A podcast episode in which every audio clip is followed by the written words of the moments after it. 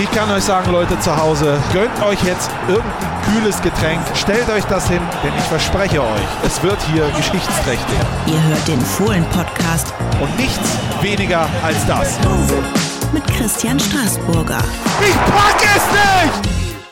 Einen wunderschönen guten Tag und ganz herzlich willkommen, liebe Freunde, zum Fohlen-Podcast. Da sind wir endlich wieder. Ich freue mich richtig auf äh, diesen Podcast, weil ich einen fantastischen Gast habe. Er ist der Fußballgott oder wie ich herausgefunden habe, er wird auch der Holzer genannt. Wirklich, muss man sagen, ein absoluter Brusse. Seit zehn Jahren oder über zehn Jahre hier im Verein. Herzlich willkommen, Toni Janschke.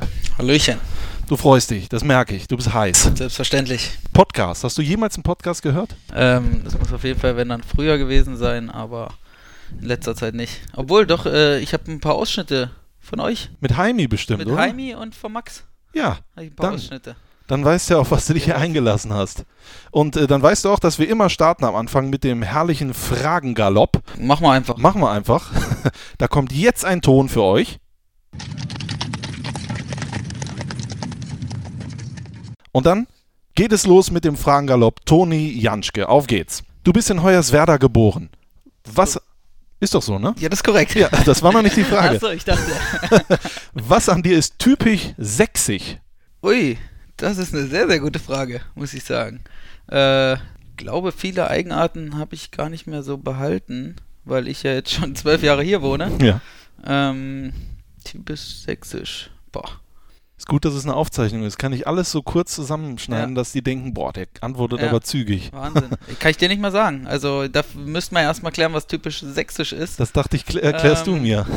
Also die Sprache normal, Ja. aber die spreche ich zum Glück nicht, weil Zum die, Glück gar nicht, ne? Nee. Man hört nix. die finde ich selber auch grauenhaft. Also bei uns geht es noch in Nordsachsen, aber die höre ich auch nicht gerne. Allerdings die bayerischen Freunde, die höre ich dann auch nicht so gerne, wenn die dann ihr extremes Bayerisch sprechen.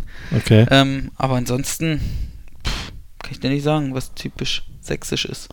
Dann vielleicht finden wir das im Laufe des Podcasts nochmal raus. Wer weiß das schon? Wer weiß es. Äh, was muss man denn, das kannst du uns bestimmt sagen, in deiner Heimatstadt unbedingt gesehen haben? In meiner Heimatstadt, unsere Ja. ganzen Seen, die wir aufgrund der Braunkohle-Restlöcher ähm, über die letzten Jahre aufgebaut haben. Okay. Ähm, vor allem, wenn man Fahrrad begeistert ist, gibt es, glaube ich, kaum schönere Strecken in Deutschland. Dann äh, nehme ich eine Frage, die ich zum, fast zum Schluss stellen wollte, vorweg. Was bedeutet dir denn der Silbersee? Der Silbersee, da bin ich äh, mit aufgewachsen. Wir hatten dort so ein Bungalow am See. Äh, haben wir jetzt nicht mehr mittlerweile, aber früher habe ich fast alle meine Sommerferien da verbracht, wenn nicht auf dem Fußballplatz, dann am Silbersee. Und ja, das ist für mich immer so ein Stück Heimat. Wenn du für einen Tag jemand anders sein könntest, wer wärst du gerne, außer Christopher Heimeroth? Ich glaube, irgendeine Frau. Aus einfach, welchen Gründen? einfach um mal die andere Perspektive zu sehen. Ähm, wir sehen das ja immer alles sehr stur aus der Männersicht. Ähm, und ich glaube, das ist nicht immer so einfach für die Frauen, gerade mit denen man äh, täglich zu tun hat, Ja. ähm, dass die mit unseren Macken immer klarkommen müssen. Und ich glaube, das wäre mal ganz interessant zu sehen, ähm, wie wir so wirken auf die Frauenwelt. Ja, das.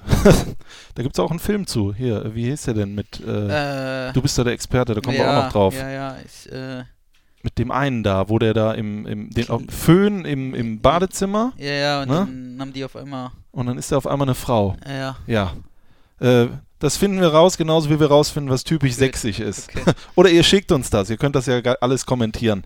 Ähm, was kannst du überhaupt nicht? was ich überhaupt nicht kann.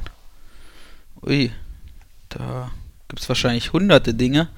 Aber Ähm. das, was dich vielleicht am meisten stört, dass du es nicht kannst. Fremdsprachen. Gar Ist keine? jetzt, ist jetzt nicht so, dass ich es nicht kann. Ich kann mich Englisch verständigen. Ähm, hatte Französisch in der Schule, da kann ich leider nichts mehr. Aber generell, das liegt mir einfach nicht, Fremdsprachen. Das ist für mich immer wieder ein Kampf. Obwohl du sowas- so viele Lehrer eigentlich in der Kabine hast, die dir das ja, beibringen können. absolut. Ähm, aber das ist irgendwie nicht meine Stärke. Leider nicht. Okay. Glaubst du an Schicksal? Nö, nicht wirklich. Da ich ja auch nicht religiös bin und generell immer der Meinung bin, jeder hat sein Leben selbst in der Hand, glaube ich daran auch nicht. Ähm, Ich glaube an mich, ich glaube an meine Familie und äh, das war es eigentlich dann auch schon. Was hat dir dann der Papstbesuch bedeutet? Auch das ist so eine Sache nicht unbedingt aus religiöser Sicht, sondern aus geschichtlicher Sicht. Der Papst ist, glaube ich, in der Geschichte, Religion, Geschichte gehört ja immer sehr, sehr eng verwurzelt und ich bin sehr geschichtsinteressiert. Äh. Und ich glaube, da ist es schon so, dass der Papst eine der prägendsten geschichtlichen Figuren ist, die Mhm. es, gibt. Und da muss man schon sagen, das war schon was Besonderes, ähm, diese Erscheinung, die Hand zu geben und, und da ein paar Worte zu hören, das, das war schon beeindruckend. Kann ich mir vorstellen. Was machst du, wenn du von jemandem oder von etwas genervt bist? Ich glaube, da wäre ich ein bisschen bockig manchmal. Äh, Habe ich, hab ich noch nie von für, gehört. für eine gewisse Zeit. ähm, aber ich bin eigentlich jemand, der da probiert, mal eine Lösung zu finden. Also ich bin da nicht so, dass ich äh, mich dann aus dem Staub mache, sondern ich probiere da mal offen und ehrlich irgendwie, irgendwie eine Lösung zu finden, ähm, weil bringt ja nichts, wenn du dann irgendwo den Raum verlässt, nur weil du jetzt ein bisschen angesickt bist. Und deswegen probiere ich das dann immer irgendwie zu lösen, auch wenn es manchmal ein bisschen unangenehm ist. Meinst du, du bist zickig? Pff, zickig, weiß ich nicht. Ich eher ein bisschen bockig. Also wenn ich meine Bockig. Meinung habe, dann, dann ist es schon schwer, die äh, umzukrempeln. Da Ja. hatte ich mit einem Heimeroth gerade im Zimmer, äh, der auch sehr auf seiner Meinung beharrt. Das waren schon mal ganz witzige Diskussionen. Harte Duelle, aber ihr habt euch am Ende immer die Hand gegeben. Ja, auf jeden Ja. Fall. Selbstverständlich. In welchem Stadion würdest du selber gerne nochmal spielen? Ich glaube im Stadion von Real Madrid, ähm, Bernabeu oder auch im Old Trafford von Manchester United. Ich glaube, das wären nochmal so zwei Highlights. Ähm, das wäre schon was. Ja, ist ja noch möglich. Ist ja alles Ja, möglich. Nächste Saison wäre ja schön. Im Ne? Fußball ist immer alles möglich. Ähm, NFL oder NBA? Ui. Vor fünf Jahren hätte ich NBA wahrscheinlich gesagt, mittlerweile NFL. Hatte ich das auch gepackt mittlerweile, dieses was ja, hier in Deutschland. schon, schon äh, länger. Ich habe, glaube ich, mit dem Super Bowl, wann war der, 2009, glaube ich, angefangen oder so. Ähm, und seitdem gucke ich das sehr intensiv, habe aber NBA auch sehr intensiv geschaut, aber ich muss sagen, in den letzten zwei, drei Jahren ist NBA weniger geworden und äh, noch mehr Football. Und das ist schon eine Sportart, die mich sehr, sehr begeistert. Du hast, glaube ich, als eines deiner Urlaubsziele, Lieblingsurlaubsziele USA mal angegeben, auf deiner Homepage zum Beispiel. Äh, warst du schon mal bei einem NFL-Spiel? Nee, leider noch nicht. Die sind ja, ähm, wenn wir Sommerpause haben, ist keins. Da ist bei denen ja auch Sommerpause. Und im Winter ähm, war ich noch nicht in Amerika, weil mir das immer zu kurz ist. Und dann, man weiß ja nie, da gibt es ja auch gerne mal einen Blizzard oder irgendwas und dann kommst du nicht zurück. und deswegen äh, war ich im Winter leider noch nicht da, aber wäre auf jeden Fall eine Sache, wenn ich mal zu gegebener Zeit dort wäre. Jedoch glaube ich, dass das im Fernseher äh, fast besser anzusehen ist. Also ich Ja? stelle mir das im Stadion, ich, ich habe ein paar Freunde, die in London auch schon waren, die natürlich von Stimmt. dem Event-Charakter sehr, sehr begeistert waren. Aber ich glaube, um Spielzüge und sowas zu sehen, was ja eigentlich das Interessante war, ist ja irgendwie ein Schachspiel äh, mit Sportlern. ähm, und das ist, glaube ich, glaube ich, im Fernseher noch besser zu sehen. Ich glaube, äh, ich glaube das auch. Ja, und es ist auch sehr teuer. Also wenn du in man einer. Endzone bist und das ist ein Catch auf der anderen Seite zum Touchdown, ich glaube nicht, dass du den richtig gut siehst. Außer in diesen Boxen, wo oben noch ein Ja, Monitor hängt. Ja, Ne? außer da. Ganz mal weg vom Sport. Wann hast du das letzte Mal geweint und warum? Das letzte Mal geweint habe ich, glaube ich, als unser Hund gestorben ist vor, boah, ich glaube, es ist jetzt wieder reichlich zwei Jahre her. Ähm, es, ich bin ja nicht ganz so oft in der Heimat, äh, aber es war so, dass er war schon krank über ein paar Jahre und mit dem bin ich aufgewachsen. Der war ja 15 Jahre, kleiner Hund und der hat anscheinend so lange gewartet mit seinen Leiden, bis wir alle als Familie mal da waren an dem Wochenende und dann ist er auch verstorben oder wir haben ihn dann einschläfern lassen. Und das war auf der einen Seite ein glückliches Gefühl, weil man dabei sein konnte irgendwie und man hatte wirklich das Gefühl, dass er darauf gewartet hat, dass wir mal alle als Familie wieder zusammenkommen. Und dann natürlich ein trauriges Gefühl, weil du dich irgendwo verabschieden musstest. Ähm, es ist ein Lebewesen, mit dem man viel, viel Zeit verbracht hat. Und das war, glaube ich, so, so ein Punkt, da habe ich, boah, da habe ich viel geweint. Das äh, kann ich nachvollziehen. Ich hatte dasselbe mit einer Katze die ersten 15 Jahre meines Lebens. Jeden Abend auf meinem Kissen. Ja, Und auf einmal nicht mehr. ja. Ne? Das äh, ja, kann ich sehr gut nachvollziehen. Welche Charaktereigenschaft würdest du dir äh, oder würdest du an dir gerne ändern? An mir gerne ändern. Ähm, an mir gerne ändern. Das ist eine gute Frage. Ja, ich glaube, da wären wir wieder bei dem Thema, dieses äh, äh, recht schnell bockig werden. Bei Okay. gewissen Sachen, wo ich, wo ich äh, fester Überzeugung bin. Dieses- Ärgert dich das manchmal? Also, dass du nach Hause gehst und im sagst, meine Güte. Im Nachhinein ärgert es mich dann, wo ich dann sage, ach, du bist ja ein Idiot, warum hast du das nicht einfach äh, mal eingelenkt oder bist mal ein bisschen ruhiger geblieben, dann hätte sich das wahrscheinlich schon aufgelöst. Ähm, ich glaube, das wäre eine Sache, die würde mir ganz gut zu Gesicht stehen. Vielleicht kommt das ja mit dem Alter. Das kann Ne? sein, man lernt nie aus. So langsam gehen wir ja beide auf die 30 zu. ja, das ne? stimmt leider. Ähm, was macht für dich Borussia so besonders? Ich glaube, das kommt nicht von ungefähr, dass wir als familienfreundlichster Club ausgezeichnet wurden ähm, und genau das leben wir auch äh, im Verein, im Inneren der Mannschaft, ähm, über Jahre hinweg. Ich, ich weiß gar nicht, ob es überhaupt Jahre gab, wo ich in der, in der Kabine das Gefühl hatte, dass wir nicht irgendwie zusammenpassen, charakterlich. Und ich glaube, da wird ein sehr, sehr großer Stellenwert drauf gelegt. Und das war auch die Entscheidung, warum ich damals zu Borussia wollte. Ich kannte das aus Dresden so. Und das war eine Sache, die mich sofort gepackt hat. Dieses familiäre im Verein. Ähm, das ist wirklich eine Sache, worauf Borussia sehr, sehr stolz sein kann. Du hast mal, wo du das gerade sagst, wurde es mal gefragt in einem großen Interview, gab es denn damals Angebote noch andere Angebote. Hast du gesagt, darüber spricht man oder spreche ich nicht. Das ist jetzt aber ein paar Jahre her. Kannst du es jetzt erzählen, wer nee, da noch an dir dran nee, war? Nee, sowas, sowas würde ich nie aussprechen. Ähm, Vielleicht schreiben wir ein Buch mal. Hatte ich bisher noch nicht vor. Okay, ja, kommt. Aber nein, ich finde, das, das sind Sachen, die sind Geschichte, ähm, die, würden jetzt auch keine Rolle mehr spielen. Ja gut, aber ich bin auch sehr geschichtsinteressiert. Ja, ja, ne? das so finde ich auch schön, das finde ich auch schön, aber es gibt immer wieder Sachen, die bleiben verborgen und okay. so soll es auch sein. Ansonsten erzählen wir einfach, du hattest ein Angebot vom 1. FC Köln und das hast du selbstverständlich abgelehnt. Dann so. machen wir das so. Das machen wir so. ähm, wann hast du äh, dich das letzte Mal überfordert gefühlt? Überfordert? Ja. Fühlst du dich sonst immer unterfordert? Nö, das auch nicht, aber okay. überfordert. Äh, das ist ja meine Ansichtssache, wie man an gewisse Dinge rangeht. Ähm, deswegen würde ich nicht sagen, dass mich irgendwas jetzt überfordert. Nie? Weiß ich nicht. Also, nee? es ist jetzt nicht so, dass, dass ich irgendeine Aufgabe kriege und sage, ui, nee. Das ist, ähm, vielleicht ist das natürlich auch, weil ich jetzt nicht so einen Bürojob habe oder so, wo du dann immer mal andere Facetten hast, sondern mhm. äh, wenn der Trainer sagt, schlag die Flanke dort rein oder so, dann gelingt es oder nicht, aber das überfordert mich deswegen nicht. Ja. Ähm, deswegen wüsste ich jetzt nicht, wo ich mich was überfordert hätte. Ja, dann kannst du mir direkt einfällt. Kannst dich ja glücklich schätzen. Ja, ne?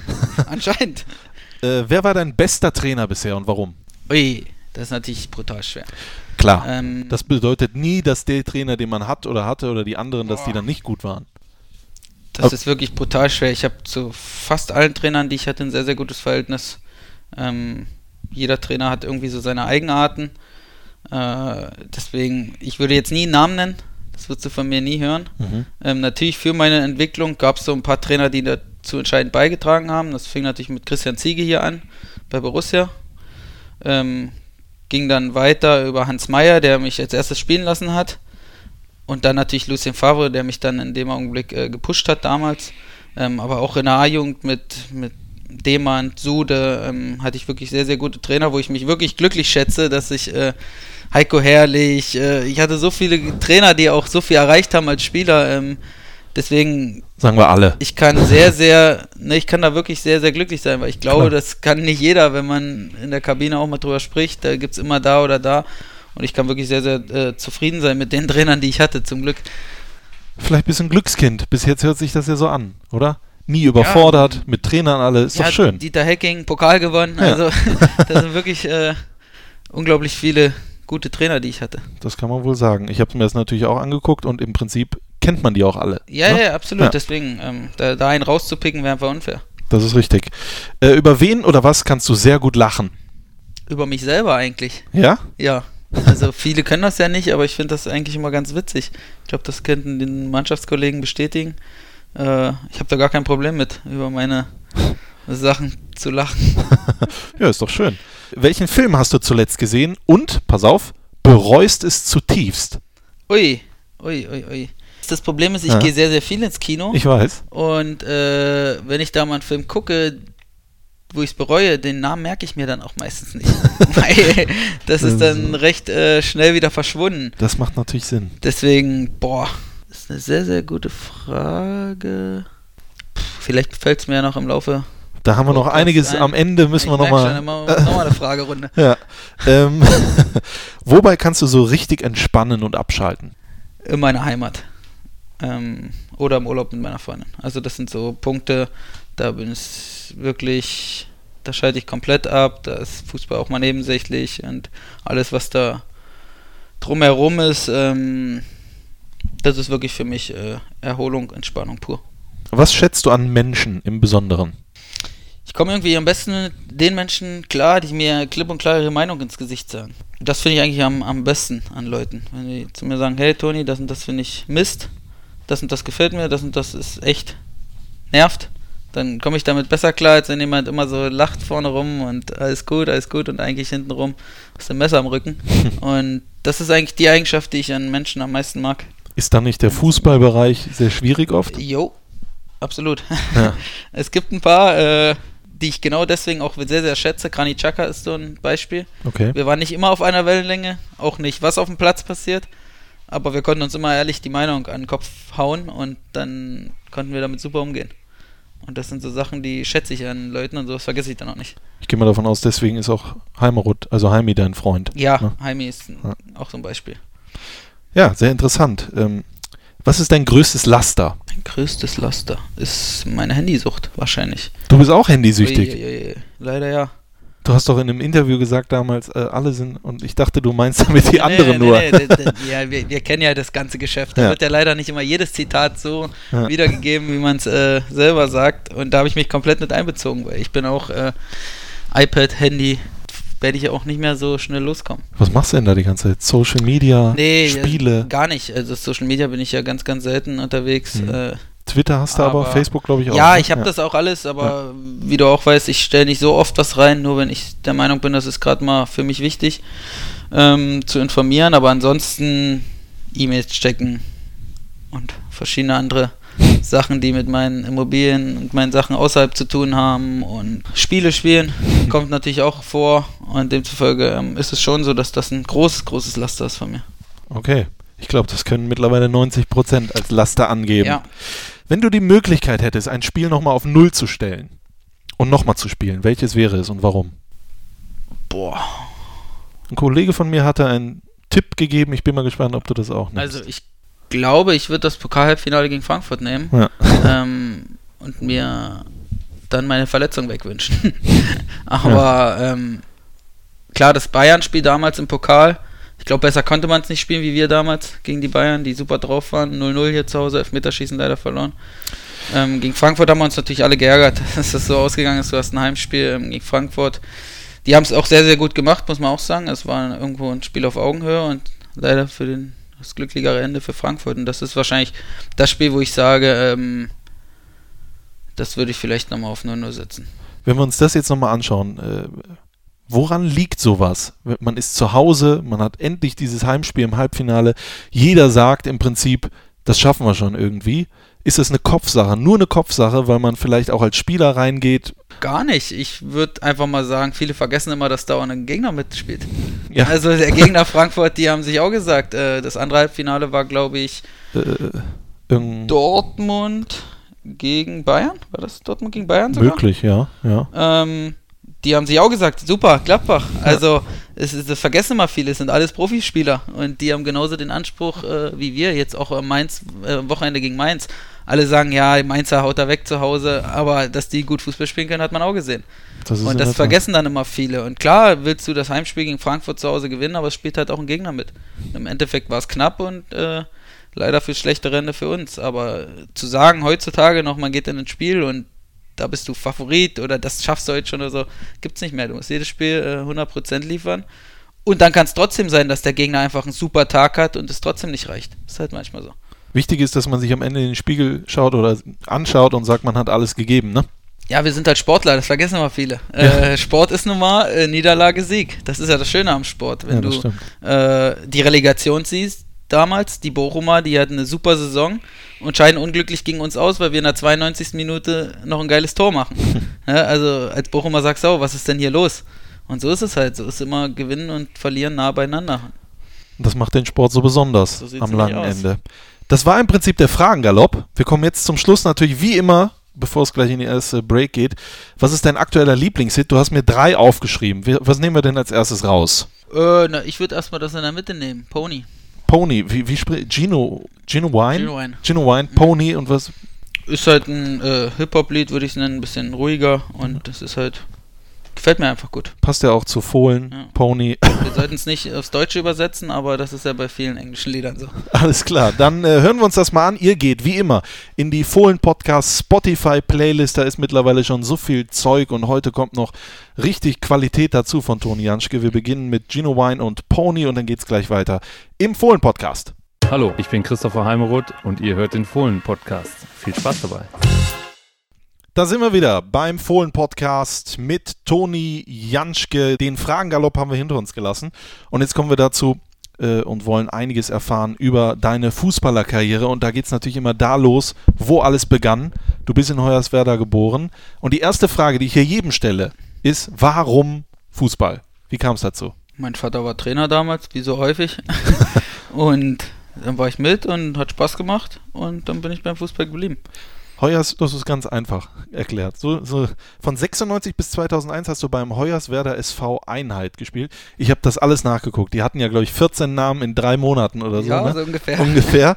äh, aktuell Hoyerswerda FC spielen in der Korrekt. Kreisliga Westlausitz. Korrekt, sind sogar Zweiter oder Dritter. Da spielt ein Großteil meiner Okay. Kumpels. Wenn du, wo du später zum FV Dresden Nord, die ja jetzt Borea Dresden, die sind, glaube ich, in Abstiegsgefahr. Ne? Das kann sein, da habe ich äh, nicht mehr ganz Nicht so viel mehr? Kontakt. Da habe ich fünf Jahre gespielt in Dresden. Ähm, da habe ich nicht mehr ganz so viel Kontakt. Ich kenne auch ein paar Leute, aber ist nicht so wie mit Hoyerswerda. Da Ja, ist mehr verwurzelt. Siebte Liga Sachsen spielen die. Aber kommen wir gleich zu Hoyerswerda SV Einheit. Da bist du gestartet. Ging es auch, auch direkt hinten rechts äh, los oder Nee. wie immer als Stürmer? Selbstverständlich. ich war, glaube ich, recht schnell Stürmer. Mittelfeld oder Stürmer. Auch ganz äh, viele Tore gemacht und war selbst in Dresden dann auch Stürmer. Also es hat sich eine Weile durchgezogen. Okay. Bis dann äh, irgendwie ja, der Fußball ein bisschen weiterging und dann wollte man Schnelligkeit vorne haben. Dann musste ich ins Mittelfeld, ins defensive Mittelfeld. Und irgendwann war ich auf einmal Verteidiger. Das ging schnell. Ja, das ging schnell. Also ich war noch, bis ich hier nach Gladbach gekommen bin, auch ein Nummer 6 habe ich immer gespielt. Früher war es ja noch nicht so wichtig, also war es wichtig, dass du vor allem zweikampfstark bist auf der 6. Okay. Ähm, und dann hat äh, Michael Fronzek damals mich zum Rechtsverteidiger gemacht. Ähm, Heiko Herrlich parallel in der U-Nationalmannschaft zum Linksverteidiger und Christian Ziege äh, zum Innenverteidiger. äh, ab und an zum Aushelfen und irgendwie kam es dann so, dass ich irgendwie alles gespielt habe hinten. Aber das hilft dir doch jetzt auch, oder? Wenn dich der Trainer mal hier und Ja, mal ich da. glaube schon. Also klar kann es auch mal ein Nachteil sein, ähm, aber im Grunde genommen finde ich das schon ein Vorteil, dass du äh, überall spielen kannst. Wie ist das denn heute, wenn du zurückkommst nach Hause zum Hoyerswerda äh, FC? Äh, was, was kommen da für Gefühle hoch? Ich habe mal geschaut, Rainer Nachtigall kam daher, Hm. der war Nationalspieler, Eberhard Schuster, DDR-Meister und auch Vater von Dirk Schuster und Marvin Stefaniak jetzt gerade aktuell beim VfL Wolfsburg. Und du. Das sind so die Hoyerswerda äh, äh, ja, Großen oder Größen. Äh, wie ist das, wenn du zurückkommst? Ja, also ähm, das ist Heimat halt für mich. Ich glaube, jeder kennt das irgendwie, wo man groß geworden ist. Ich habe das nie verloren. Das ist auch so, dass ich mir vorstellen kann, da später zurückzuziehen nach Dresden oder Hoyerswerda. Und das ist für mich ähm, dieses familiäre, was äh, mir sehr, sehr wichtig ist. Ich kenne alle, fast alle meine Freunde, seit ich 13, 14 bin. Äh, viele sogar noch eher, mit denen bin ich zur Grundschule schon gegangen. Und das hat sich bis heute bewährt. Und ähm, das sind Jungs, auf die ich mich verlassen kann. Und wenn ich überlege, ich wohne zwölf Jahre in Gladbach und habe vielleicht zwei Freunde hier gewonnen. Oh. Und habe alle meine anderen in meiner Heimat. Ähm, das ist mir einfach das Wichtigste. Und gerade durch Handy und alles äh, kann man da ja auch ganz gut arbeiten. Ich glaube, früher war es schwieriger, wenn man sich mal aus den Augen verloren hat aufgrund Berufssachen. Äh, ist es heute natürlich bedeutend einfacher, aber es äh, kostet auch Arbeit. Das vergessen immer viele, aber Freundschaften kosten auch Arbeit. Ja. Und äh, sich sowas zu behalten ist nicht einfach, aber es ist für mich äh, sehr, sehr wichtig. die größten Freundschaften sind ja auch nicht, oder sehr oft die, wo man sich nicht jeden Tag sieht. Ja. Ne? Das stimmt schon.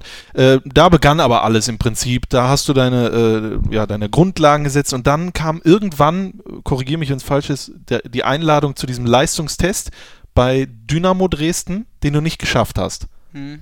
Und ich habe gelesen, den würdest du heute auch nicht schaffen. Woran Äh, lag's? das, das Oder liegt's? weiß nicht, ob ich den heute, ich weiß ja nicht, wie die Anforderungen sind. Das Problem war, da gab es ja verschiedene Tests, Sprinttests und was da nicht alles gab. Ich glaube, das war gar nicht so schlecht. Und dann hatten wir ein Spiel. Und ich war damals schon so ein bisschen eher ein Mannschaftsspieler. Das war natürlich dort nicht gewünscht, sondern du solltest dich ja präsentieren. Mhm. Und so, was ich dann im Nachhinein gehört habe, war halt das Problem, dass ich mich da auch hinten in die Verteidigung gestellt habe, äh, geguckt habe, dass wir das Spiel gewinnen, aber das war halt nicht äh, das, was man sehen wollte, sondern man wollte sehen, dass du Tore schießen willst und sowas. Und das war dann im Gesamten, ähm, habe ich das dann halt nicht geschafft. Das war, da ist erstmal eine Welt zusammengebrochen für mich. Aber du hast nicht darüber nachgedacht, auch jetzt aufzuhören mit Fußball. Nee, das war vielleicht im Nachhinein sogar ganz gut. Da war so ein, jetzt erst recht, äh, ich schaff das schon. Da hatten wir so Hallenmeisterschaften.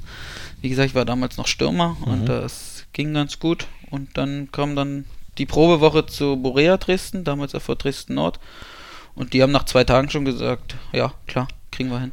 Waren die damals schon so berüchtigt, was die Nachwuchsarbeit angeht? Ja, ja, ja. Also das früher war es so, dass selbst äh, Dynamo eigentlich schlechter war. Oder es war immer ein Kopf-an-Kopf-Rennen, die haben sich gegenseitig gepusht, aber es gab schon äh, Jahrgänge, da war Borea bedeutend besser. Wenn du dir das anschaust heute und da, wo du äh, in die, äh, ins Internat gegangen bist, wo ist da der größte Unterschied oder gibt es gar keinen? Äh, wie meinst du das jetzt genau? Was die Ausbildung betrifft und auch die Jugendlichen. Ich meine, ich will es auch vielleicht ein bisschen mit ehemaliger DDR und Westen äh, vergleichen. Ich denke mal, so, da, da waren bestimmt noch viele, die in der DDR aufgewachsen sind und das vielleicht auch noch als Ausbildungssystem kennen und ja, kannten. Ja, also das System war ja komplett anders. Ähm, dort war es ja so, wir hatten Sportschulen. Mhm. Das gibt es ja hier im Westen wenig, wenn es überhaupt gibt, so richtig. Ähm, das heißt, du hattest zweimal die Woche früh richtiges Training in der Schulzeit und dazu noch dein Training, was du in deiner Mannschaft hattest. Okay. Ähm, darüber hinaus war es wirklich so, dass alles auf den Fußball so ein bisschen getrimmt ist. Hier ist es ja so, die Jungs gehen auf eine normale Schule, ähm, kommen dann mit einem Fahrdienst her oder so. Dort war alles irgendwie eng beieinander gemischt. Und die Abläufe waren äh, alles auf den Fußball zugeschnitten, auch mit Hausaufgaben und so. Das war alles genau getimt. Ähm, dafür war es natürlich nicht so modern wie hier. Das muss man auch sagen. Mein erstes Jahr in Dresden war in so einer alten Baracke. Das war auch nicht schlecht. Man hat viele Dinge schätzen gelernt. Aber es war natürlich schon im Nachhinein, wenn man mal so zurückdenkt, als Elfjähriger in ein Internat zu gehen, in so eine Baracke, das ist schon äh, grenzwertig gewesen. Die haben ja zum Glück das Jahr drauf ein schönes Internat gebaut. Aber das war dann schon ein Unterschied, wenn du dann hier nach Gladbach kommst ins Stadion und dort äh, eine Internatsfamilie hast, die immer da ist. Das ist dann schon mal ein anderer Sprung. Wann hast du in, dem, in den Jahren gedacht, dass du es schaffen kannst, Profi zu werden? Gab es da vielleicht so einen Moment, ein Spiel, Nö, Trainer? ich habe da eigentlich immer dran geglaubt. So, also für mich hat das, weiß nicht, ob das vielleicht ein bisschen äh, selbstbewusst klingt oder so, aber ich habe nie daran gezweifelt irgendwie. Also für mich war das, du schaffst das, Punkt. Irgendwie schaffst du das. Und wenn du immer Gas gibst, immer äh, 100% abrufst und vielleicht ein bisschen mehr machst wie der Rest um dich herum. Ähm, ich glaube, das können viele aus Dresden bestätigen, dass ich äh, oft länger geblieben bin mit einem meiner besten Kumpels, Marco Pritschka wir haben so viel extra Schichten und extra Fußball gespielt und alles mögliche und für mich war das immer so, wenn du deinen Job machst und, und vielleicht ein Stückchen mehr sogar, dann schaffst du das. Und das habe ich ja zum Glück auch. Das heißt nicht, dass es immer einfach war. Ich hatte auch Verletzungen in ungünstigen Zeiten. Ich kam nach Gladbach und hatte direkt äh, zwei Verletzungen. Ähm, aber trotzdem hatten das irgendwie, das war so mein Selbstverständnis. Wie oft in der Zeit kam Dynamo nochmal? Ja, auch das würde ich jetzt nicht äh, thematisieren, aber es, Mehr als es einmal. kam schon, es kam schon äh, sehr oft vor. Ja, da ärgert man sich bestimmt. Aber einer kam dann und mit dem hat es dann auch geklappt, nämlich Max Eberl damals, Jugendkoordinator und auch Christian Ziege, der war, glaube ich, dabei bei den ersten Gesprächen, der damals die U17 trainiert hat. Mhm. Ist richtig. Und du bist zu Borussia Mönchengladbach gegangen. Wir haben ja gehört, es gab vielleicht noch das ein oder andere Angebot. Was hat am Ende den Ausschlag gegeben? Das familiäre hast du schon angesprochen. War das wirklich das, wo du sagst, das ist jetzt der größte Unterschied, deswegen gehe ich zu Borussia? Ja, ähm, Roland Wirkus, Thomas Schumacher und Max Eber, die haben da, glaube ich, einen sehr, sehr guten Job gemacht, mir das zu vermitteln, was Borussia ist.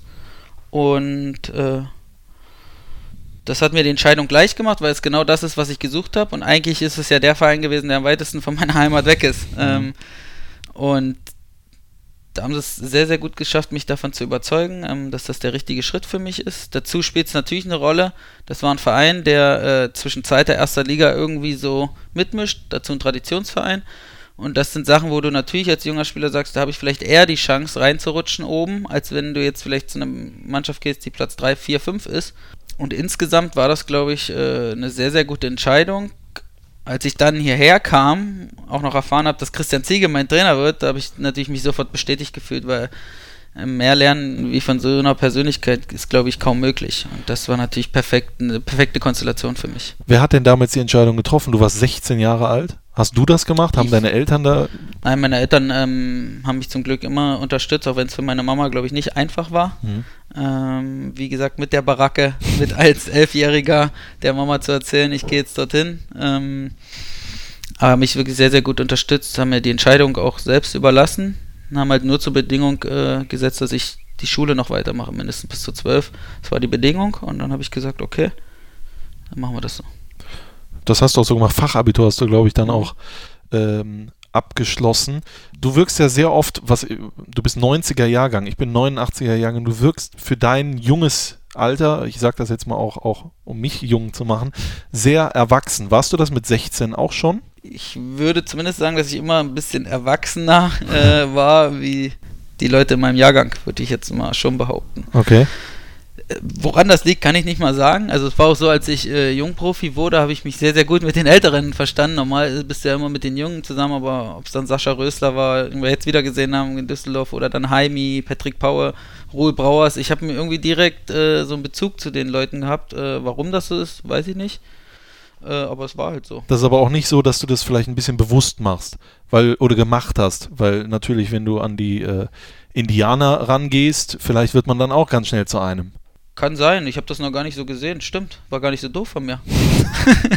da habe ich na, äh, ehrlich gesagt noch gar nicht drüber nachgedacht. Aber ja, ich weiß nicht, das war halt irgendwie so. Ich, Intuitiv die richtige Entscheidung. vielleicht, ob das die richtige Getroffen. war, weiß ich nicht. Also vielleicht wäre es, äh, wenn ich mir die Jungen geschnappt hätte, noch besser gelaufen. Also man weiß es ja nicht. Wie haben die Jungen denn darauf reagiert?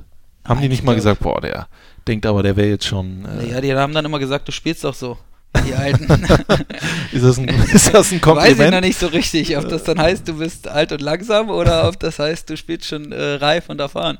Ja. Das weiß ich nicht genau. Man weiß es nicht. Äh, Du hast dann äh, bei Borussia Mönchengladbach U17, U19 und U23 gespielt. Ich habe das mal auf. Du hast bis jetzt schon 313 Mal das Trikot von Borussia Mönchengladbach getragen. Ohne Freundschaftsspiele. Ohne Freundschaftsspiele. Ja? Das sind ist wahrscheinlich doch auch nochmal 100. vermutlich. Und du bist äh, äh, ne, 27.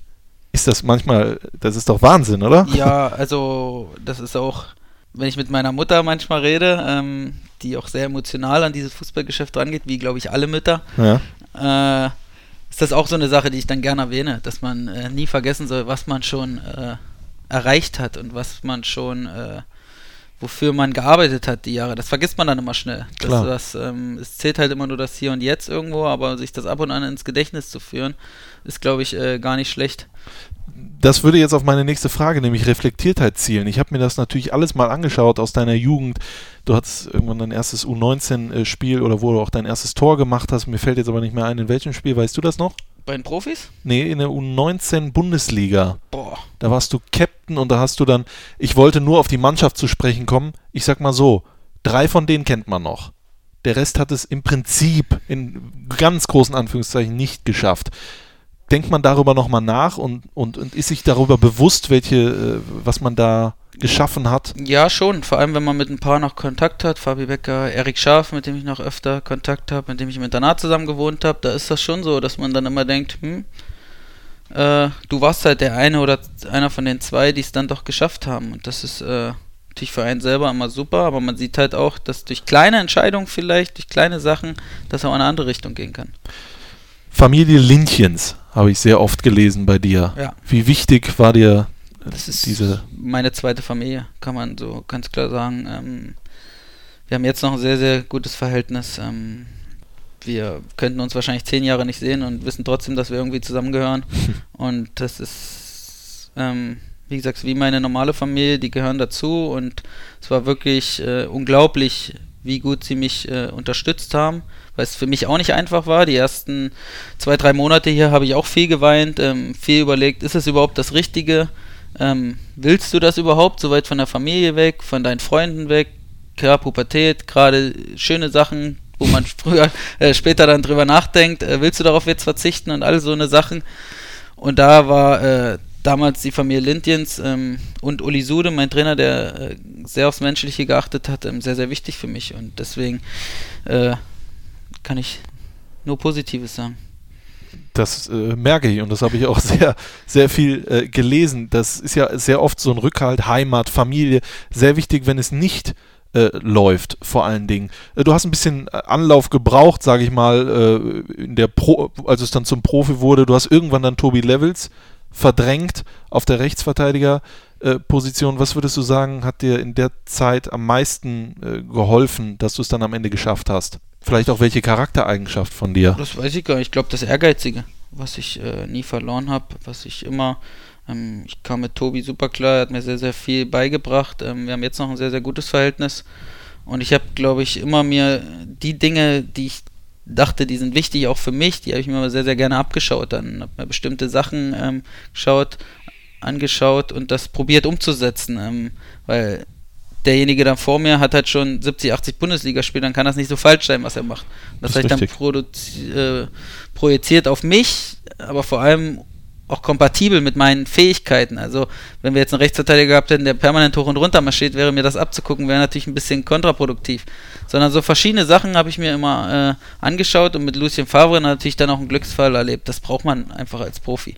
Ähm, das ist ganz oft so, du brauchst jemanden, der dich fördert, der ähm, gewisse Dinge in dir sieht und da brauchst du dieses Quäntchen Glück. Sehr oft, oder man, man weiß ja, Wille schlägt oft Talent, ob, aber bei dir will ich ja noch, äh, sagen, du hast ja beides. Du bist ja auch trotzdem äh, sehr talentiert, was Ja. man ja auch sieht. Du hast 49 Mal für die Nationalmannschaft, für, für die Jugendnationalmannschaften gespielt. Also du kannst jetzt keine Graupe gewesen sein, sage ich mal. Nee, es ist aber, also ich bin trotzdem der Meinung, dieses, dieses Sprichwort stimmt einfach. Und äh, ich habe so viele talentierte Spieler gesehen, die weitaus talentierter waren wie ich ähm, im Laufe der Karriere und dies äh, halt nicht hingekriegt haben, weil sie vielleicht nicht so dran arbeiten wollten an bestimmten Dingen oder einfach nicht gehört haben auf äh, Trainer oder was da alles mit äh, eine Rolle spielt. Vielleicht auch schwierige Situationen in ihrem Leben haben. Das ist ja nicht immer bloß die eigene Schuld. Manchmal gibt es einfach Schicksalsschläge, wo du dann vielleicht auf eine andere Bahn rutscht, was du gar nicht vorhersehen konntest. Und Verletzungen spielen auch eine wichtige Rolle und das ist mir zum Glück verschont geblieben. Nicht immer, ich hatte auch ein paar Wehwehchen, gerade in den letzten Jahren, Ja. aber zum Großteil bin ich da immer ganz gut verschont geblieben und auch das ist wichtig. Wenn, wenn du zurückblickst, was würdest du denn als Highlight in deiner Jugendkarriere bezeichnen, wenn ich zum Beispiel mal an die U17 WM denke oder an die U21 Europameisterschaft? Ui, die war nicht so erfolgreich. Ja gut, aber du warst dabei, ne? Das, Ja, das kann, kann jetzt aber- nicht jeder von sich. Aber das war Hast alle drei Spiele über 90 Minuten gemacht. Ja, ja. Hast mit Ginter, Hermann, Mustafi, Emre Can, Antonio Rüdiger und ja, Co. Bei zwei Spielen waren wir leider nicht auf dem Feld, das war das Nee. Problem. Deswegen, ähm, nee, aber die U17-WM mit Heiko Herrlich und dem Team mit Toni Kroos und, und viele Spieler, ähm, das war wirklich sehr, sehr schöne Sache. Also wirklich ein Highlight, aber generell diese U-Nationalmannschaften. Ich würde jetzt nicht immer sagen, dass die dich fußballerisch immer aufs nächste Level hieven oder so, aber was du, was du mitnimmst äh, an Kameradschaft, du lernst viele Leute kennen, was nie äh, oder was immer bleibt. Äh, du erlebst viel, du reist in andere Regionen, in andere Länder, lernst andere Sitten irgendwo kennen. Und das sind schon Sachen, die, die wirst du nie vergessen. Und das ist eine wirklich große Ja. Bereicherung. Südkorea seid ihr gewesen. Ja. Was hast du da daher mitgenommen? Außer Wow. Das war echt ein Kulturschock. Haben die da auch. Oh, Pisse Korea? so kenne ich das noch von Das 2002. war, äh, das war Wahnsinn. Ähm, ist halt ein ganz anderes Leben. Also wirklich von Kopf bis Fuß, von allem, was man so, das ist komplett anders einfach. Und das ist, das war ein Riesenschock. Das Wetter ist, äh, du gehst irgendwo raus, bist durchgeschwitzt und Das kenne ich. das, das war wirklich krass. Also muss man echt sagen, dort so lange, wir hatten zum Glück einen Koch mit und alles, aber auch das, die Lebensmittel und alles, das ist halt eine ganz andere Kultur und damit klarzukommen, und wir hatten viele Kranke in der Zeit. ähm, Vor allen Dingen viele Toilettengänge Ja. vermutlich. auch das hatten wir sehr, sehr Ja. viel und das war spannend, aber ich weiß nicht, ob ich nochmal 31 Tage dort verbringen wollte. Was meinst du denn, hat dich weiterge mehr weitergebracht? Die WM oder das Land? Ja, in dem Augenblick natürlich das, irgendwo das Land, weil ich selber nicht so viel gespielt habe. Ich habe, glaube ich, zwei Spiele bloß gemacht. Ähm, ja, das Land so vom ganzen, ganzen, was man halt mitnimmt, das vergisst du halt nicht. 31 Tage, das äh, vergisst du nicht so einfach. Das kann ich mir vorstellen. Ja, aber dann irgendwann, wenn wir jetzt mal so langsam diese Jugend äh, hinter uns lassen, hat der junge Toni Janschke dann äh, das Profileben für sich entdeckt und wurde ins kalte Wasser geschmissen und hast dich frei geschwommen und bist jetzt Profi von Borussia Mönchengladbach. Ein Buch schreiben darüber oder was? Ja klar, ich bin absoluter Fan von äh, Toni Janschke. äh, ja, aber war doch gut ausgedrückt, oder? Auf jeden Fall. Super. Ähm, und ich habe natürlich vor allen Dingen geschaut auf äh, Trainer. Das mache ich natürlich. Lucien Favre. Ich glaube, über 170 Partien deiner oder hun- über 140 Partien deiner ganzen Partien für Borussia hast du unter Lucien Favre ähm, äh, absolviert. Jetzt hört man ja sehr oft, er macht die Spieler besser. Bist du durch ihn ein besserer Spieler? Ja, auf jeden Fall. Ja? Äh, Lucien Favre ist so ein bisschen Fußballverrückt, positiv im Ist er Sinne. ein Freak? Würdest du ihn als Freak bezeichnen? Ja, absolut. Ja. Äh, ich glaube, das wird er sogar selber irgendwie über sich Ist ja sagen, nicht weil er negativ. ist. Er hat ja wirklich unsere U21-Spiele, er hat alles geguckt. Er wusste über alles Bescheid. Wir haben in Bosnien gespielt, unbe unwichtiges Freundschaftsspiel jetzt mal, wo teilweise man nur 10 Minuten gespielt hat, weil man geschont wurde oder so und er wusste alles drüber. Ja. Ähm, das war wirklich Wahnsinn. er ist halt sehr, sehr detailversessen gewesen und das hat ihn ausgezeichnet und er mag es, glaube ich, mit, nicht glaube ich, sondern ich weiß es, er mag es mit jungen Spielern zu, äh, zu arbeiten, ihnen auch klipp und klar zu erklären, was sie besser machen können. Und das ist ähm, eine Sache, das ist für einen Spieler natürlich Gold wert, gerade als junger Spieler. Wenn er dir dann viereinhalb Jahre jeden Tag, Tag für Tag Dinge erklärt, beginnt es irgendwann zu nerven? Jein. Ähm, klar, es ist immer ein schmaler Grad, weil es immer auch mit einem Erfolg verbunden sein muss. Da ist jeder Trainer von abhängig, weil du kannst den Spielern noch so viel probieren zu erklären. Wenn der Erfolg nicht äh, stimmt, und das ist, glaube ich, in jeder Branche so, dann zweifelst du. Mhm. Und Zweifel ist immer ein schlechter Ratgeber. und wenn du dann, wenn dir ein Trainer immer erzählt, das und das und das, und du sagst, aber Trainer, das funktioniert im Spiel nicht, ja, dann irgendwann sagst du, hm, also ja. was soll das? Klar. So, aber wenn du das natürlich, wie es bei uns war, in diesen vier, viereinhalb Jahren, fünf Jahren, dann mit so einem Erfolg verknüpft ist, dann wächst du natürlich darüber hinaus und du glaubst noch mehr an diese Philosophie und dann ist es dir egal, ob das hundertmal dasselbe ist, weil du weißt, hey, wenn ich das mache, habe ich Erfolg.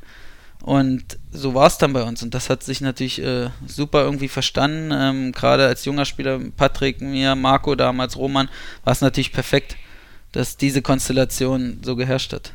Darüber reden wir gleich weiter, auch über deine Highlights deiner bisherigen Karriere. Und wir wollen natürlich noch viel über den Menschen, Toni Janschke, erfahren. Hören uns jetzt aber erstmal wieder einen Titel an und ich würde sagen, es ist Zeit für Westernhagen. Willenlos. Warum? Äh. Ja, zum einen komme ich aus dem Dorf oder einer Kleinstadt. Ähm, ja. Wenn du da in verschiedenen Dörfern auf Party bist, kommen natürlich immer so ein paar Oldschool-Lieder und das ist so ein Lied. Ich war jetzt beim Konzert hier erst im Hockeypark mhm. äh, vor zwei Monaten. Super. Super schönes Konzert und das Lied habe ich mir da jetzt einfach rausgesucht und ich mag's und ich mag Westernhagen. ich will dich nicht verurteilen. Super. Magst du auch Grönemeyer? Man sagt doch ja, immer Westernhagen oder Grönemeyer. Nee, ich mag auch Grönemeyer. Ich ja? mag generell deutsche Musik. Ähm, ich finde, wir brauchen uns gar nicht zu verstecken. Nee, das finde ich auch. Dann hören wir rein in Westernhagen Willenlos, jetzt in der Spotify-Playlist des Fohlen Podcasts und dann geht es gleich weiter hier mit Toni Janschke. Hier ist Christoph Kramer. Bis jetzt war es ja schon super, aber jetzt wird es richtig gut. Viel Spaß mit dem Fohlen Podcast. Da sind wir wieder beim Fohlen-Podcast. Bei mir ist Toni Janschke, der Holzer. Woher kommt das eigentlich, der Spitzname? Ich glaube, weil ich einfach, ist auch heute noch so, dass ich ab und an mal einfach dazwischen haue. Und deswegen kam das so. Ja. Warum auch immer. Da hat sich einer mal was einfallen lassen. Ja, so ungefähr. Der Holzer. 239 Pflichtspiele für Borussia Mönchengladbach, 19.686 Minuten Fohlenelf. Was war für dich das äh, intensivste wo du, äh, Spiel, an das du dich erinnern kannst? In äh, deiner ganzen Borussia-Karriere? Relegation. Ja? Beide Spiele zusammen, aber gerade das Rückspiel auch nochmal ein bisschen mehr. Ähm, das war schon Wahnsinn. Also vom Druck her und alles. Ähm, Wie geht man auf den Platz? Mit Angst? Mit, mit hoffentlich? Mit Bitte, lieber Gott, wird man dann doch nochmal religiös?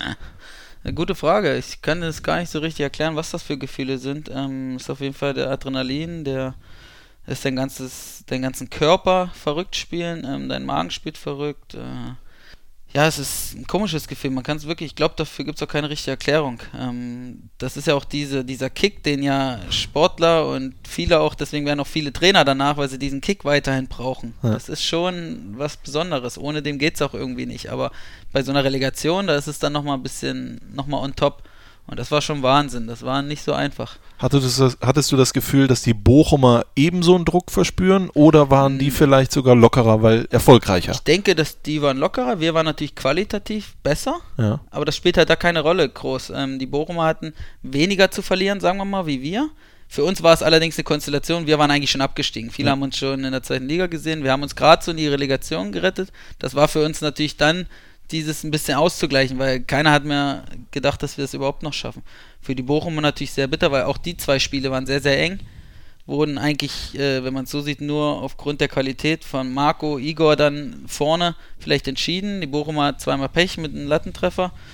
Und so war es dann das glücklichere Ende für uns und für die Bochum natürlich äh, sehr, sehr bitter. Hast du dir vorher Gedanken gemacht, was passiert denn jetzt, wenn wir hier absteigen? Oder beziehungsweise drei Monate vorher äh, hast du, glaube ich, nur daran gedacht? Ja, ich glaube, das ist menschlich, äh, dass du dir über irgendwelche Folgengedanken machst. Was ist, wenn wir absteigen? Ähm, zweite Liga und alles, das sind ja alles so Punkte.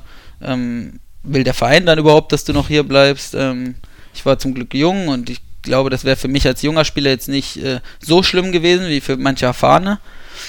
Aber es wäre natürlich für den Verein erstmal wieder ein Rückschritt gewesen. Du hast Abstiegskampf erlebt mit Borussia Mönchengladbach. Du hast Champions League Qualifikation, du hast Champions League, du hast Europa League, du hast die äh, oberen Sphären der Bundesliga erlebt. Der Spieler Toni Janschke, ist er ein anderer, wenn Abstiegskampf ist, als wenn Champions League ist? Ist der eine besser und der andere schlechter? Oder wie kann man das Ich glaube, das ist erklären? eine meiner Stärken, dass das eben nicht so der Fall ist, sondern dass ich immer irgendwo im Laufe der Jahre, egal wo wir uns aufgehalten haben, immer eine gewisse Konstanz in meinen Leistungen hatte. Mhm. Und du immer wusstest, was du an mir hast, was du natürlich auch nicht hast, muss man auch sagen. Aber dass das eine Sache ist, wo, wo auch Trainer, glaube ich, ganz gut mitarbeiten können, wenn sie wissen, das und das und das äh, habe ich schon mal. Das habe ich einfach. Da weiß ich, kann ich mich drauf verlassen. Und ich glaube, äh, nur mit solchen würde es nicht gehen, muss man auch sagen. Ähm, Es muss ja auch Leute äh, geben, die die Tore machen. auch und auch die, die verrückte Sachen machen, brauchst du einfach. Du brauchst äh, Spieler, wie, wie damals Max Kruse zum Beispiel, wo, du, wo auch Lucien dann gesagt hat, was macht der da? Das, das, das haben wir doch gar nicht abgesprochen.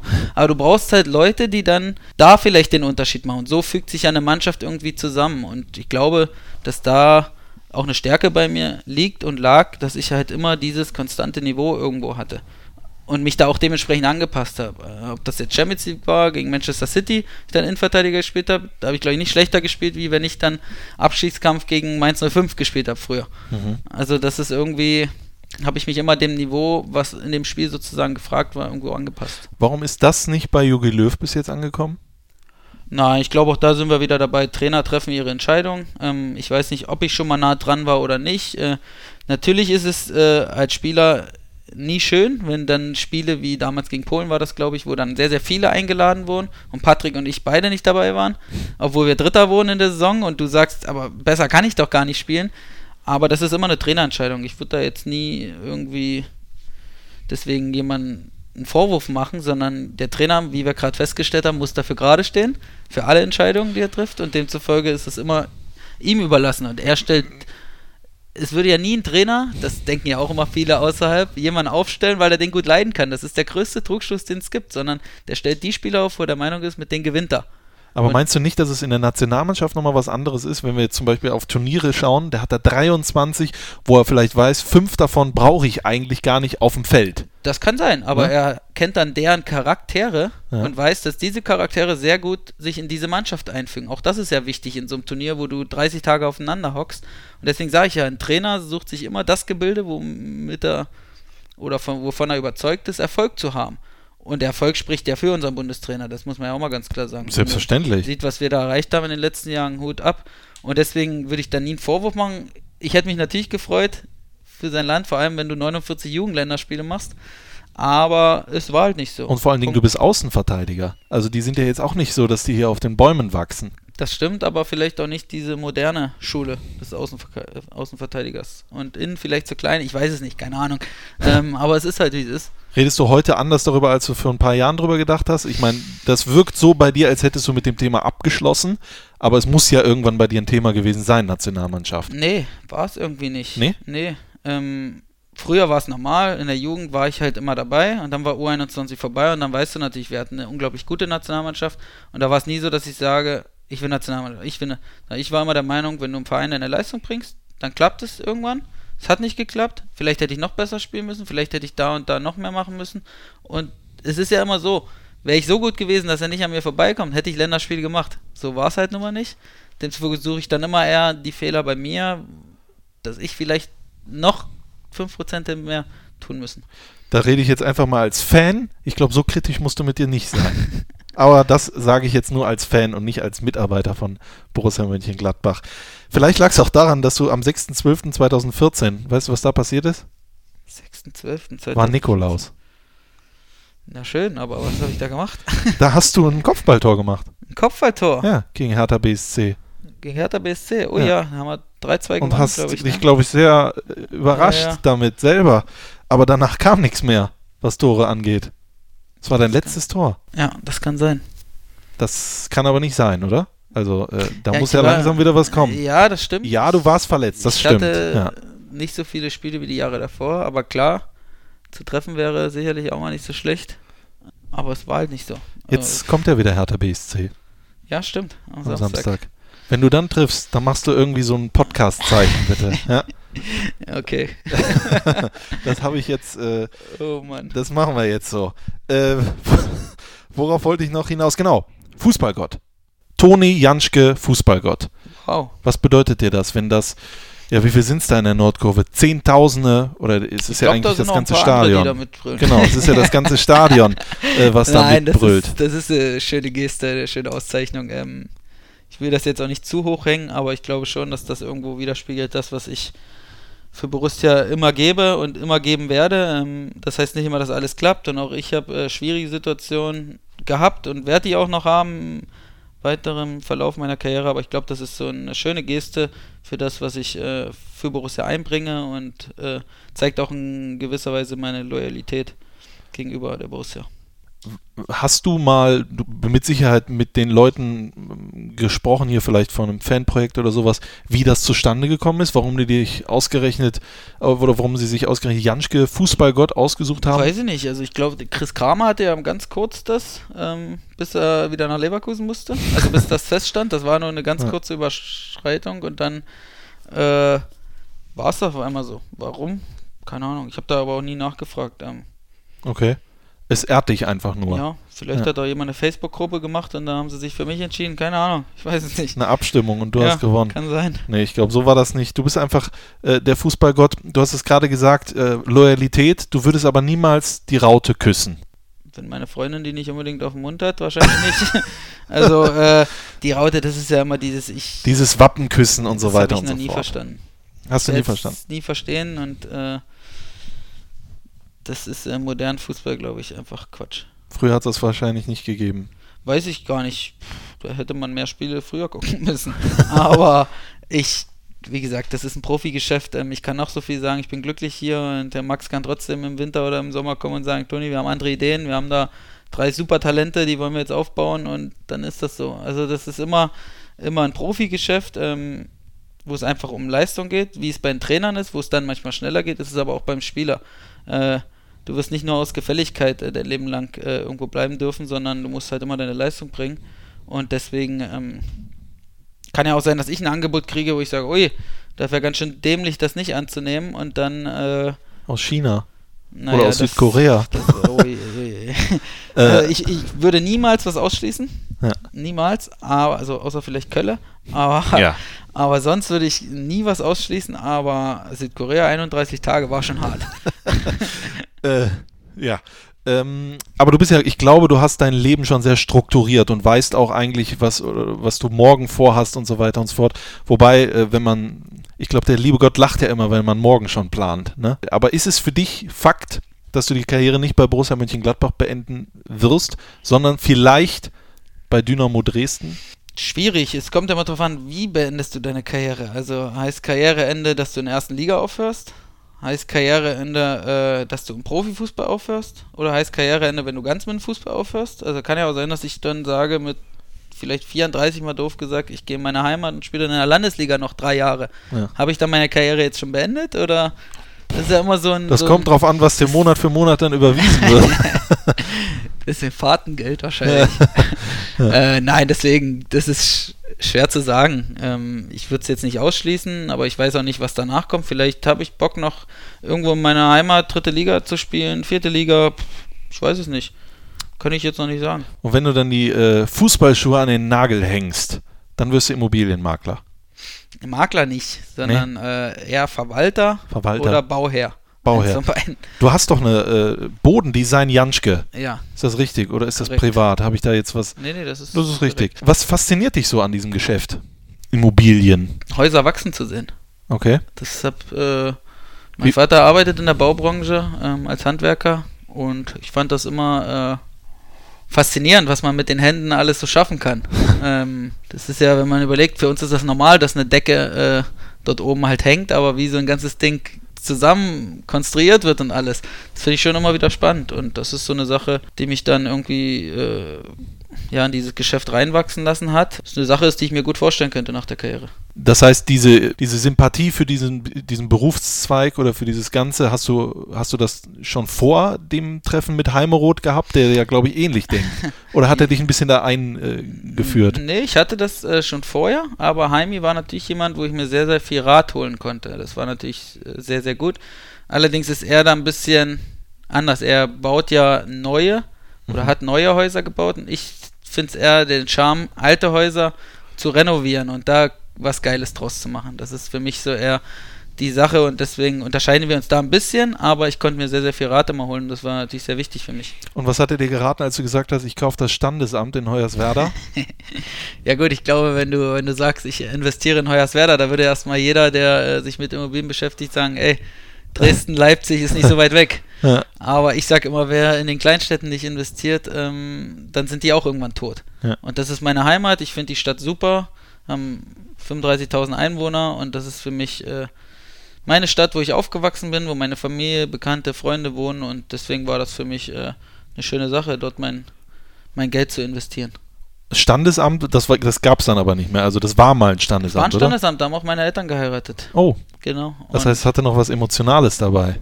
Für mich eigentlich nicht. Also, klar, meine Eltern haben ja, geheiratet, das ist aber so was. an dem Gebäude an für sich, da war jetzt okay. das halt ein, das ist halt ein Standesamt in Hoyerswerda. Das war jetzt nicht irgendein Prunkpalast, sondern das ist halt ein Gebäude gewesen. Und das haben wir damals einfach gekauft, komplett renoviert und es ist ein sehr, sehr schönes Objekt geworden. Und da machst du auch weiter. Ich habe Stand jetzt war irgendwie, du hast vier Häuser oder sowas und äh, nee, ich glaube, da sind, sind einige dazugekommen. Ja. Ist ja auch wurscht, wie ja. viel es sind. Ne? Mit Zahlen und Fakten bist du ja sowieso nicht so. Äh, aber heimatverbunden bist du. Deswegen hast du auch bestimmt 2011 war es, glaube ich, ähm, das Fußballcamp für Kinder und Jugendliche in Hoyerswerde ins Leben gerufen. Korrekt. Ähm, wie ist es dazu gekommen? Der Vater meines besten Freundes, äh, Jürgen Krellmann, der hat damals die Idee gehegt, weil in Hoyerswerda Fußball, ähm, gerade auf den Dörfern ist, glaube ich, überall in Deutschland so ein bisschen das Problem, Jugendmannschaften zusammenzukriegen, die Jugend wieder zu begeistern, äh, vom Handy und so wegzukommen. Und da war die Idee, hey, hast du Bock drauf? Damals noch über einen Verein, über meinen ehemaligen Verein. Und dann ein Jahr später habe ich dann gesagt, okay, aber ich mache das selber, ich organisiere das alles selber, hole mir Leute drumherum und das ist eine super Sache, wenn du, ich glaube, wir hatten jetzt letztes Jahr 48 Kinder äh, vier Tage lang bespaßt, die, die da auch ein bisschen was mitnehmen, gerade auch so Kameradschaftlichkeit und so, so ein paar wichtige Werte fürs Leben. Und das muss nicht immer bis Fußball sein, ähm, das ist, glaube ich, ganz schön. Ich habe sehr, sehr viele gute Sponsoren, die auch den Betrag sozusagen sehr gering halten können. Das ist sehr, sehr, bin ich sehr, sehr dankbar und meine, das sind fast alles Trainer, die ich selber hatte. Mhm. Auch dein Vater? Äh, nee, der organisiert, okay. aber der trainiert selber nicht mehr. nee, nee. Und, aber wirklich sehr, sehr viele Trainer, die ich früher selber hatte und aus Dresden kommen dann immer zwei, drei Trainer, die ich hatte für dieses Camp extra. Da bin ich sehr, sehr dankbar, dass das auch nach wie vor so gut läuft und so gut angenommen wird. Hast du von da schon mal Leute hier nach Mönchengladbach, äh, Kinder nach Mönchengladbach holen können oder ist das ein Ziel? Oder gibt es da überhaupt gar kein Ziel? Will man einfach den nee, Jungs nur helfen? Also mir war das jetzt nicht ja. so wichtig. Dass, äh, Borussia unterstützt mich sehr, sehr viel mhm. bei diesem Camp mit verschiedenen äh, Sachen, die dann auch den Kindern zugutekommen, sowas. Äh, auch da ein großer Dank.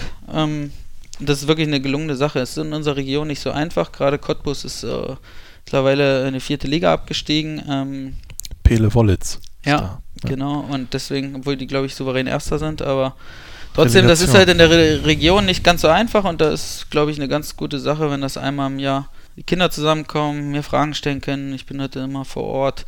Glaube ich, ein ganz schönes, schönes Projekt. Ist das auch vielleicht so ein bisschen, um auszutesten, würde ein Trainer Janschke funktionieren? Äh, Jein, also ich bin ja gar nicht so Trainer. Das denken wir alle, dass ich dort trainiere. Nur der Grüße August. Ich bin quasi, wir haben das so äh, ins Leben gerufen, dass ich quasi der 49. Camp-Teilnehmer bin. Ah, okay. Genau, also ich bin quasi auf Augenhöhe mit den, mit den Kiddies. Im wahrsten Sinne des ja, Wortes. Und, und deswegen äh, ist das, glaube ich, immer eine ganz gute Konstellation, dass ich denen dann auch in den Übungen direkt immer direkt was sagen kann. Nicht als von oben herab, sondern als Mitspieler sozusagen. Mhm. Und das hat sich eigentlich so äh, gut eingebürgert und es kommt, glaube ich, ganz gut an bei den Kleinkindern. Max Eberl hat hier im Fohlen-Podcast mal gesagt, du wärst ein potenzieller Nachfolger von ihm. Ja, das ist eine der Sachen, die ich schon mal gehört habe. Ja, siehst du mal. Äh, eher das oder doch vielleicht doch eher Trainer, wenn es überhaupt nach der Karriere im Fußball weitergehen sollte? Ähm, ich weiß es nicht. Ich habe ja vorhin viel über Trainer gesprochen und ich weiß nicht, ob ich das machen möchte. Bin ich, gar- ich Hast du Bock, die ärmste Sau zu sein? Ich habe wirklich größten Respekt vor den Trainern. Ähm, Natürlich verdienen die alle gutes Geld, aber im Endeffekt bist du wirklich irgendwo immer ein Prügel. Du kannst noch so erfolgreich sein, im Endeffekt hast du trotzdem falsch aufgestellt. Für 50% der Leute. Und deswegen, ich weiß nicht, ob ich den Trainerjob äh, machen wollte, wenn dann vielleicht im Jugendbereich. Ähm, ich glaube, dass ich Berater ganz gut könnte, ähm, weil ich zum einen mit Zahlen nicht ganz doof bin und zum anderen natürlich ein gewisses Know-how habe.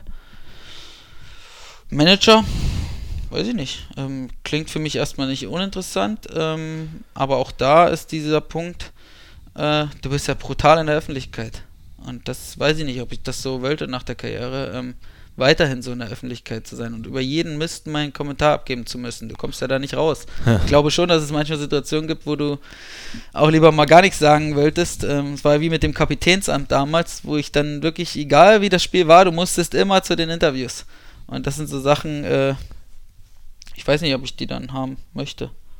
Vielleicht im Jugendbereich ist man dann da eher aufgehoben. Oder vielleicht bist du auch komplett ausgelastet als offizieller Botschafter der Oberlausitz.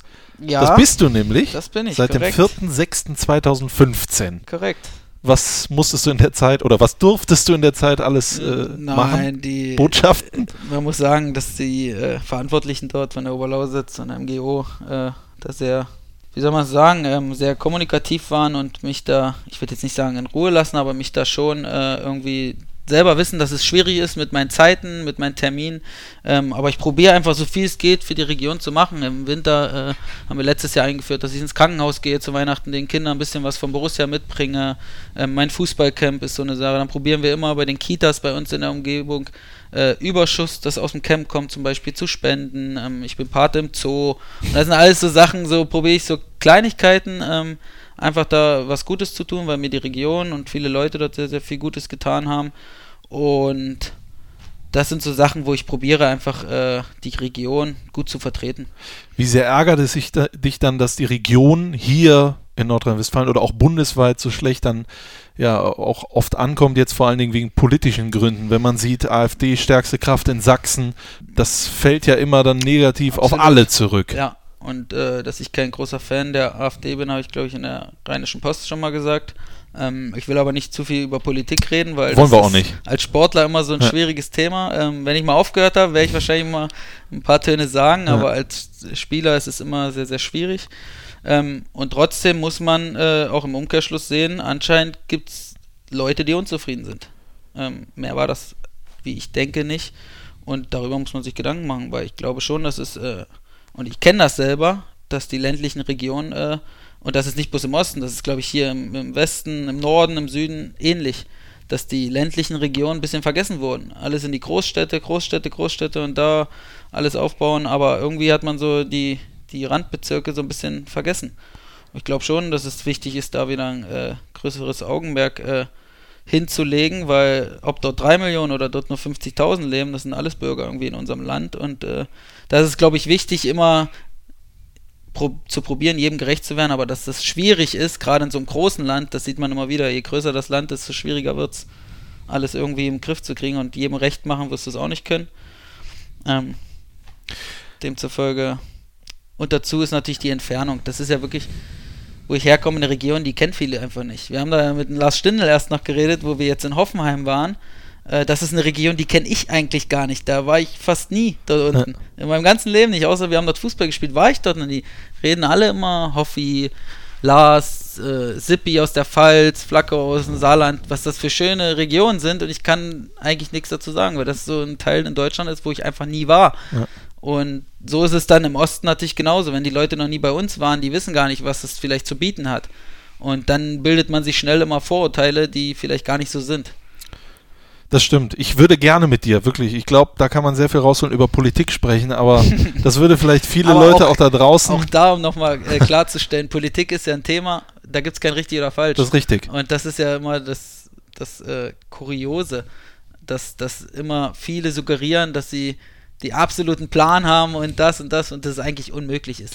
Ich frage mich ja immer, wenn jeder von den Parteien weiß, so kommen wir voran, warum machen es dann nicht einfach alle zusammen? Wo wir wieder dabei wären. Viele machen ja mit Absicht krassere Themen, wo sie genau wissen eigentlich, dass das Quatsch ist, aber um die Wähler auf ihre Seite zu ziehen. Ja.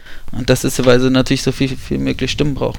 Aber da können wir uns dumm und dusselig reden. Ja, absolut. Reden wir doch lieber zum, wir kommen langsam zum Schluss des Fohlen-Podcast. Gleich ist ja auch schon wieder zweite Trainingseinheit, bald äh, das Spiel Samstagabend äh, in Berlin. Du bist ein absoluter Kino-Freak, um das Wort Freak nochmal zu benutzen. Was meinst du, wie viele, Ki- wie viele Filme hast du schon gesehen in deinem Leben? Sind es dreistellig, vierstellig? Ja, das könnte schon sein. Also, glaube ich schon. Ich glaube, nur der Hoffi ist in unserer Mannschaft noch verrückter. Okay. Aber sonst, äh, glaube ich, gucke ich schon sehr, sehr viel. Ich dachte, der wäre nur verrückt nach Sandwich. äh, hatten äh, Subway. Subway, ich weiß. Äh, gut, aber Sean Connery, Michael Douglas, aber du bist größter Fan von Morgan Freeman. Korrekt, er ist leider jetzt schon äh, ein gewisses Alter, aber ist für mich, äh, ich erst zuletzt wieder zwei, drei Klassiker von ihm geguckt. Ähm, Zweimal im Jahr guckst du den Film 7. Ist das immer noch so? Oder ist es mehr geworden? kommt immer drauf an, es kommt auch ein bisschen aufs Fernsehprogramm an, der kommt ja öfter mal im Fernsehen auch, äh, aber es ist schon ein Film, den sollte man keinen Kindern zeigen, aber es ist ein sehr, sehr schöner Film. Den habe ich auch schon mal gesehen. Schön und krass, sagen wir lieber krass, weil schön ist vielleicht was anderes, aber krass kann ja auch manchmal schön sein. ja. Und äh, da habe ich mir gedacht, zum Schluss unseres Foren-Podcasts spiele ich mit dir ein Filmzitate-Quiz. Ui, ui, ui. Und dann musst du dich beweisen. Das machen wir Ich aber habe dir bef- gerade schon gesagt, dass ich bei Titeln auch so nicht so gut bin. ey. Das machen wir jetzt. Das ziehen wir durch. Das habe ich Okay. vorbereitet. Okay, da bin ich gespannt. Äh, vorher hören wir uns jetzt aber noch den letzten Titel an. Die Ärzte. Zu spät. Hat das Hätte ich auch Westerland nehmen können, finde ich zwei der geilsten Songs von Ärzten. Ja. Ähm, wie gesagt, ich komme aus einer ländlichen Region, da hören Ihr, wir sowas. ihr hattet ja früher nichts. das hast du gesagt. Ja. Und nein, das ist ein geiles Lied und deswegen hören wir es uns jetzt an. Alles klar, Spotify-Playlist, äh, Fohlen-Podcast, die Ärzte und zu spät. Und dann gibt es hier das große Highlight dieses Podcasts, das Filmzitate-Quiz mit Toni, dem Holzer Janschke. Hallo, hier ist Vincenzo Grifo und viel Spaß mit dem Fohlen-Podcast. Da sind wir zum letzten Mal zurück beim Fohlen-Podcast mit Toni Janschke und jetzt wird es ganz interessant. Es gibt keinen Preis für dich zu gewinnen, äh, sondern nur Ruhm und Ehre. ja. Äh, und natürlich äh, gibt dir das Selbstvertrauen für das Hertha-Spiel.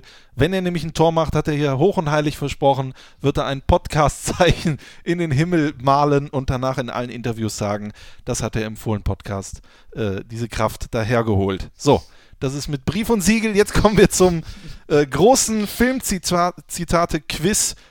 Kannst du diese 25, das ist ganz einfach, berühmten Filmzitate richtig zuordnen? 25. Ja, keine Ahnung, ich habe nur dieses, äh, das können wir schneiden. Also kannst du diese vielleicht 25 Filmzitate richtig zuordnen. Auf geht's. Möge die Macht mit dir sein. Stammt aus. Du hast immer drei Auswahlmöglichkeiten auch. Das ist richtig. Ja, da brauchst du ja gar nicht. Dann, das Leben ist wie eine Schachtel Pralinen. Man weiß nie, was man kriegt. Chocolate, Charlie und die Schokoladenfabrik oder Forrest Gump. Pff, Forrest Gump. Richtig. Sie wollen die Wahrheit hören, Sie können die Wahrheit doch gar nicht vertragen. Eine Frage der Ehre, Wahrheit oder Pflicht oder der Tatort. Eine Frage der Ehre. Alles klar. Multiplizier es mit der Unendlichkeit, erweitere es um die Ewigkeit und du wirst im Ansatz erahnen, wovon ich spreche. Rendezvous mit Joe Black, Per Anhalter durch die Galaxis oder Star Wars? Das zweite. Per Anhalter durch die Galaxis. Alles klar. Ich werde ihm ein Angebot machen, das er nicht ablehnen kann. Also, das weiß ja selbst ich. Ich bin gespannt. Spiel mir das Lied vom Tod, der, Papst oder der Pate? Der Pate. Alles klar. Ich hätte das so. Ich werde dir ein Äh. Angebot. Sieh's mal so. Alles, was wir zu verlieren hatten, ist schon weg. Bonnie und Clyde, Thelma und Louise oder American History X. Sag doch mal das. Sieh's mal so. Alles, was wir zu verlieren hatten, ist schon weg. Oh, warte mal. Das ist jetzt zu verlieren. Nee, das ist das erste. Bonnie und Clyde. Hm. Vergiss niemals, aus großer Macht folgt große Verantwortung. Spider-Man, Batman oder Superman. Boah, Theoretisch Superman. könnte es alles sein. Ja, ne? ich denke Ja. Superman. Superman. Oh Captain, my Captain. Der Sturm, der Club der toten Dichter oder Titanic?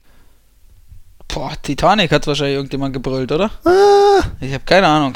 es war, wenn ich es richtig weiß, der Club der toten Dichter. Äh, habe ich nicht geguckt. Dieser Film, wo er da auf dem Tisch steht, der Robin Williams. Eisberg. Titanic, Jagd auf Rote Oktober oder 20.000. Alles klar. Okay. Nehmen wir Titanic. Probier's mal mit Gemütlichkeit. Dschungelbuch. Wenn es das gibt. Das gibt's. Ich merke gerade, 25 sind viel, Ja, ne? das sind ganz Ah, schön viel. Ganz viel. Äh, das, das schneiden wir. Ich bin mit der Gesamtsituation unzufrieden. Das weiß ich. Äh, Äh, Winnetou, Cowboys und Aliens oder Shoot is Manitou? Shoot is Money too. Ich glaube, ich könnte nicht Wer wird Millionär äh, moderieren. Ich würde immer die richtige Antwort am meisten betonen. Hasta la vista, Baby. Ja, äh, hier. Vom Schwarzenegger, oder? Terminator. Terminator, genau. Richtig. So, jetzt gucken wir mal. Jetzt äh, wird dein Ergebnis berechnet. 17 von 25, richtig. Das ist okay. Das ist eine gute, das ist eine gute äh, Quote. Muss man wirklich sagen. Also du bist ein absoluter Filmfreak. Ja, absoluter ist vielleicht übertrieben. Also der, das Problem ist, ich kann mir viele Sachen nicht so merken. Also gerade was Titel. Ich könnte in einen Film reinschalten und würde dann, ach, der ist es, da passiert ja das und das. Ja. Aber ich würde den Namen nicht mehr wissen. Das ist so ein bisschen das Problem bei mir. Aber ich hoffe, du wirst dir den Namen äh, vom Fohlen-Podcast merken und meinen auch. Ich heiße nämlich Christian. sensationell. Das war's, Toni. Es hat mir sehr viel Spaß gemacht. Ich hoffe, dir auch. Auch. Ich drücke die Daumen für Hertha, danach für Bayern und für alle anderen, die danach auch noch kommen. So sieht's aus. Wir verlieren nie wieder. Das wäre geil. Das wäre super. Toni, mach's gut und vor allen Dingen bleib gesund. So sieht's aus. Euch zu Hause, ihr könnt jetzt in die Spotify-Playlist alles nochmal nachhören. Das war's äh, für dieses Mal. Wir hören uns dann wieder hoffentlich in 14 Tagen. Bis dahin, macht's gut. Ciao. Ciao, ciao. Hallo, hier ist Dirk Bremser. Das hat Spaß gemacht, oder? Bis zum nächsten Fohlen-Podcast.